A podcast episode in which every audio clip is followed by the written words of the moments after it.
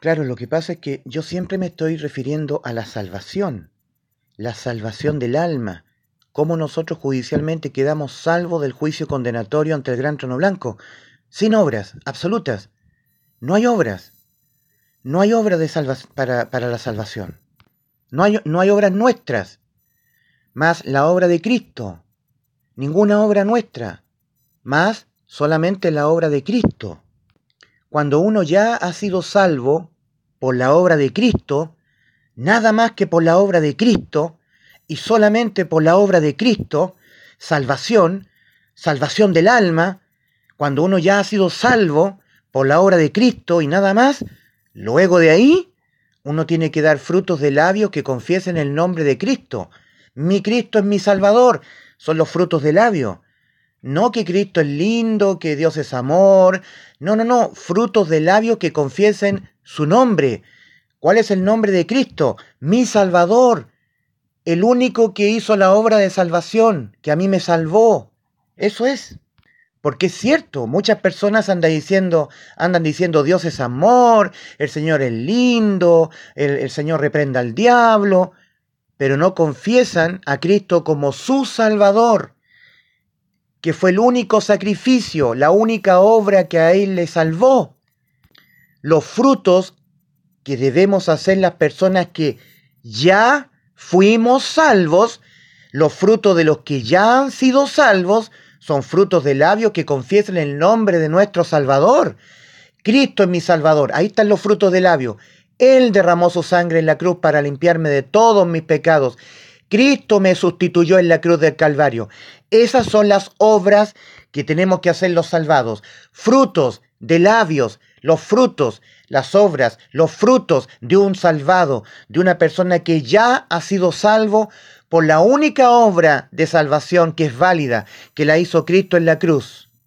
Cuando una persona que no ha sido salva dice, estos son mis frutos que yo hago, mis frutos de que yo digo que Dios es lindo, mis frutos, mis frutos, yo estoy diciendo que Jesús es amor.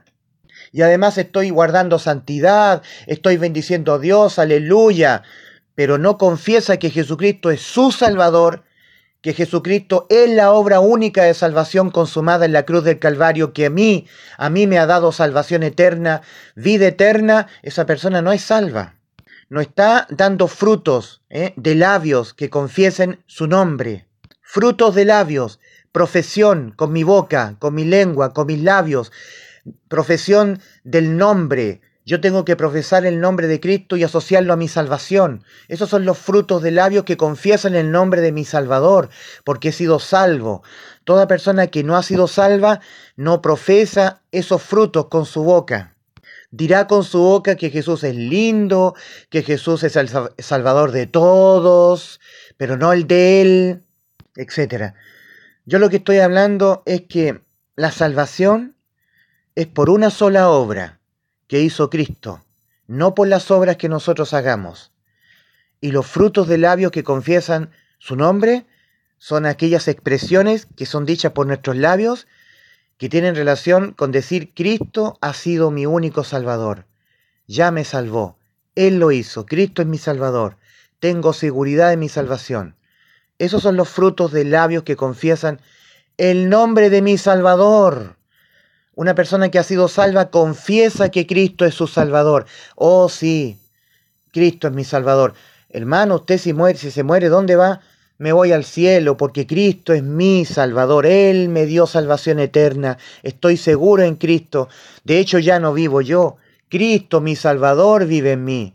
Y si Cristo, que es la vida eterna, vive en mí, yo ya tengo vida eterna. Y si Cristo, que es la santidad única, vive en mí, entonces yo tengo santidad, sin la cual nadie verá al Señor. Yo ya la tengo. Lo que pasa es que yo siempre estoy hablando de cómo la persona es salva de la salvación. Estoy hablando de la salvación, de cómo un ser humano es salvo de toda condena debido a sus pecados. Estoy hablando de la salvación, la salvación del alma, la salvación. Y esa no es por obras humanas.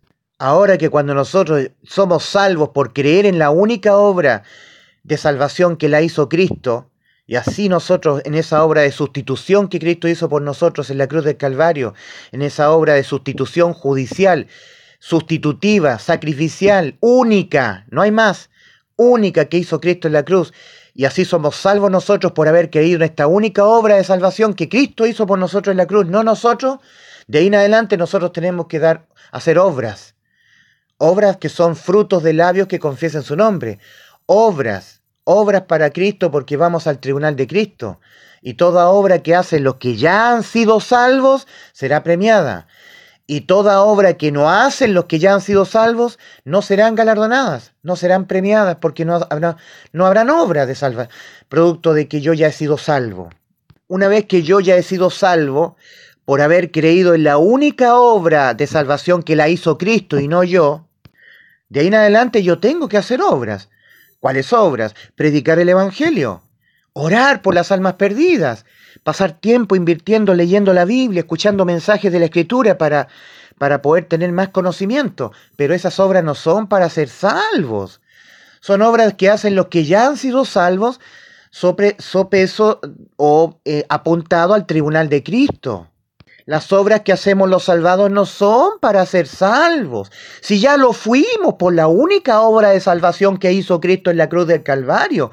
Pero tenemos que hacer obras, no para ser salvos, pero tenemos que hacer obras porque vamos a un tribunal.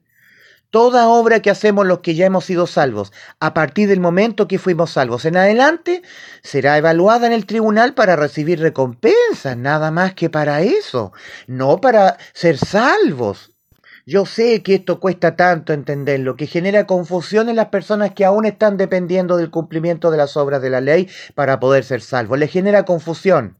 Pero para todos nosotros que ya tenemos total claridad que la única obra que a nosotros nos hace salvos es la que hizo Cristo y no nosotros. Y de, y de ahí en adelante, cuando nosotros la hemos creído y somos salvos, tenemos que hacer obras para ser justificados por nuestras obras en el tribunal de Cristo. Por eso que el apóstol Santiago habla de la justificación por obras que hacemos los salvados, que Abraham fue justificado en Génesis 15, cuando él creyó a Dios y su fe le fue imputada por justicia. Génesis 15, cuando miró las estrellas del cielo y Dios le dijo, así será tu descendencia. Y creyó Abraham y ahí fue salvo. Para nosotros es lo mismo. Nosotros miramos la cruz del Calvario. Ahí está la obra única de salvación, que la hizo Dios, no la hacemos nosotros. La hemos creído, somos salvos, igual que Abraham. Pero luego Abraham fue justificado por las obras cuando ya había sido salvo. Y ahí está Santiago capítulo 2. Santiago 2.21. En el capítulo 2, versículo 21 del apóstol Santiago, él dice, ¿no veis? ¿A qué le está escribiendo Santiago? A los salvados. La carta de Santiago es a los de la dispersión. El apóstol Pedro le llama los expatriados. Cuando uno termina de leer la carta del apóstol Santiago, lo primero que viene es la carta del apóstol Pedro. Y en el capítulo 1 el apóstol Pedro dice a los expatriados. Bueno, Santiago dice a los que están en la dispersión. A todo lo que le está escribiendo el apóstol Santiago es a los salvados. Judíos que estaban en la dispersión porque habían sido objeto de la persecución de los que dependían del cumplimiento de las obras de la ley, de los judíos que estaban en la ley. Y en el versículo 21 del capítulo 2, Santiago 2.21, dice eh, Santiago a los salvados. Todos los judíos que estaban en la dispersión eran salvos. ¿No veis también, hermanos, que Abraham fue justificado por las obras cuando ofreció a su hijo Isaac? A ver, primero Abraham fue salvo cuando Isaac ni siquiera había nacido. De hecho, cuando él creyó a Dios que Dios le iba a hacer nacer un hijo, él fue salvo. Génesis 15, desde el versículo 1 al 6 de Génesis 15. Pero específicamente en el versículo 6, ahí Abraham fue salvo. Y creyó a Jehová y le fue contado, dice Reina Valera. La versión original es y le fue imputado judicialmente por justicia. Ahí fue salvo cuando Dios le hizo mirar las estrellas del cielo, cuando todavía Abraham no había tenido ningún hijo, estaba viejo, casi de 100 años, y su mujer Sara había sido toda su vida estéril y ahora estaba anciana. Así, en esas condiciones totalmente adversas, Dios le dijo a Abraham, mira las estrellas del cielo, Abraham, así será tu descendencia. Y creyó Abraham. Para nosotros es lo mismo. Ahí está la cruz del Calvario. ¿Has creído que Cristo, mi Hijo, te salvó? Sí, Señor. He creído que Él derramó su sangre para la limpieza de todos mis pecados. Esa es la única obra de salvación, sacrificial, judicial y sustitutiva en vez de mí. Cristo me sustituyó judicialmente, Él cargó en su cuerpo todos mis pecados y Él los pagó con su muerte. Entonces eres imputado judicialmente como santo, como justo por Dios. Somos salvos ahí. Pero luego, andando el tiempo, ya cuando Abraham había sido salvo, justificado por su fe, entonces ahora, pasados los años, Dios le manda que sacrifique a su hijo. Para nosotros es lo mismo. Ya somos salvos. Si morimos 100% que no vamos al cielo, no importando lo que ya hagamos. Pero Dios nos pide que hagamos obras. No para ser salvos, si ya lo somos, pero obras para poder ser premiados, para poder ser bendecidos por nuestro Padre. ¿Cuáles son aquellas obras que tenemos que hacer los salvados? los que ya hemos sido salvos, los que ya tenemos vida eterna, los que ya somos hijos de Dios. Predicar el Evangelio, la gran comisión.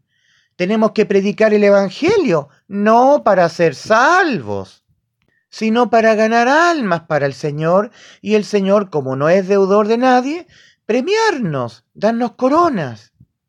Y invertir tiempo en la lectura de la palabra, invertir tiempo en la oración de intercesión por las almas perdidas. Todas esas son obras que hacemos los que ya hemos sido salvos. Profesar con nuestros propios labios a Cristo como nuestro Salvador.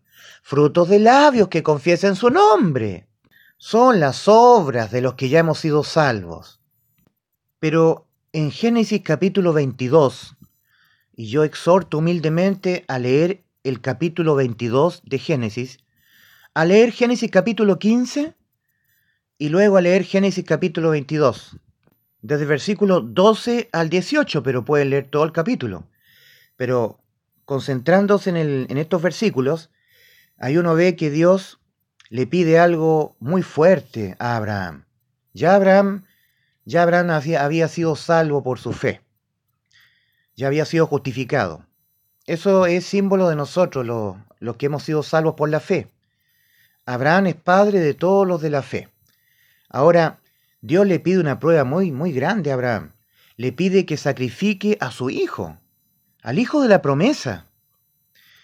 Saben, hermanos, miren, a veces nosotros, los que ya hemos sido salvos, tenemos a, un tesorito, ahí secretamente, algo que nosotros tenemos en el corazón que amamos mucho.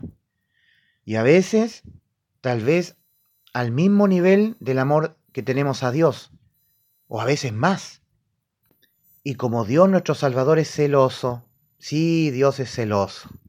Y la verdad es que nuestro Creador y Salvador se merece todo nuestro amor, ser el primero, más que nuestros hijos, ¿eh? más que los seres queridos que tenemos nosotros.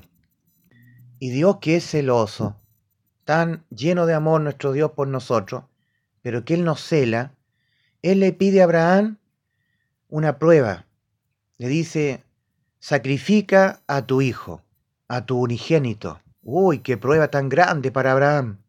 A veces nosotros, los que ya hemos sido salvos por el bendito Señor Jesucristo, nuestro Salvador y Dios, tenemos a veces un amor, tal vez, yo no quiero decir esto, no, no, no lo quiero decir, ni, ni quiero yo decir que esto sea cierto, pero puede existir que ni nosotros nos demos cuenta, no nos demos cuenta nosotros, pero estemos amando, estemos amando más que a Dios, a algo o a alguien.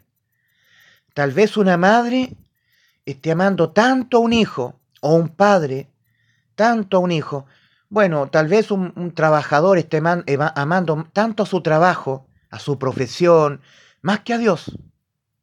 Estoy haciendo ciencia ficción, realmente estoy eh, dando ejemplo. No, no me lo tomen así, así como tan literal. Pero Dios conoce nuestros corazones. Él quiere que Él sea la preeminencia de nuestro amor, que nosotros le, le amemos a Él por sobre todas las cosas. Y Abraham tenía tanto amor por su único hijo, Abraham amaba a Dios, le servía con todo su corazón. De hecho, eran amigos. Abraham era amigo de Dios. Pero Abraham tenía en su corazón a su hijo Isaac también. Y Dios le pide que le quite la vida. Y Abraham, Abraham fue comisionado a esta gran obra, siendo salvo, ¿eh? Ya siendo salvo. Por supuesto que nuestro Dios no quería que Abraham matara a su hijo. Fue una prueba. Abraham obedeció. Llevó a su hijo al monte, preparó el altar y puso a su hijo acostado en el altar y su hijo fue obediente. Todo esto es un simbolismo espiritual del Padre Celestial y su Hijo Jesucristo. En aquella leña del madero de la cruz, cuando todo el fuego de la ira de Dios por nuestros pecados cayó sobre su Hijo, Abraham levantó el cuchillo para extenderlo sobre su Hijo, que prueba que nosotros ni siquiera nos imaginamos. Y cuando estuvo a punto de hacerlo, ahí Dios le dice, Abraham, Abraham, detén tu mano y no le hagas nada al muchacho, porque ya conozco que me temes. Bueno, ahí Dios lo premia.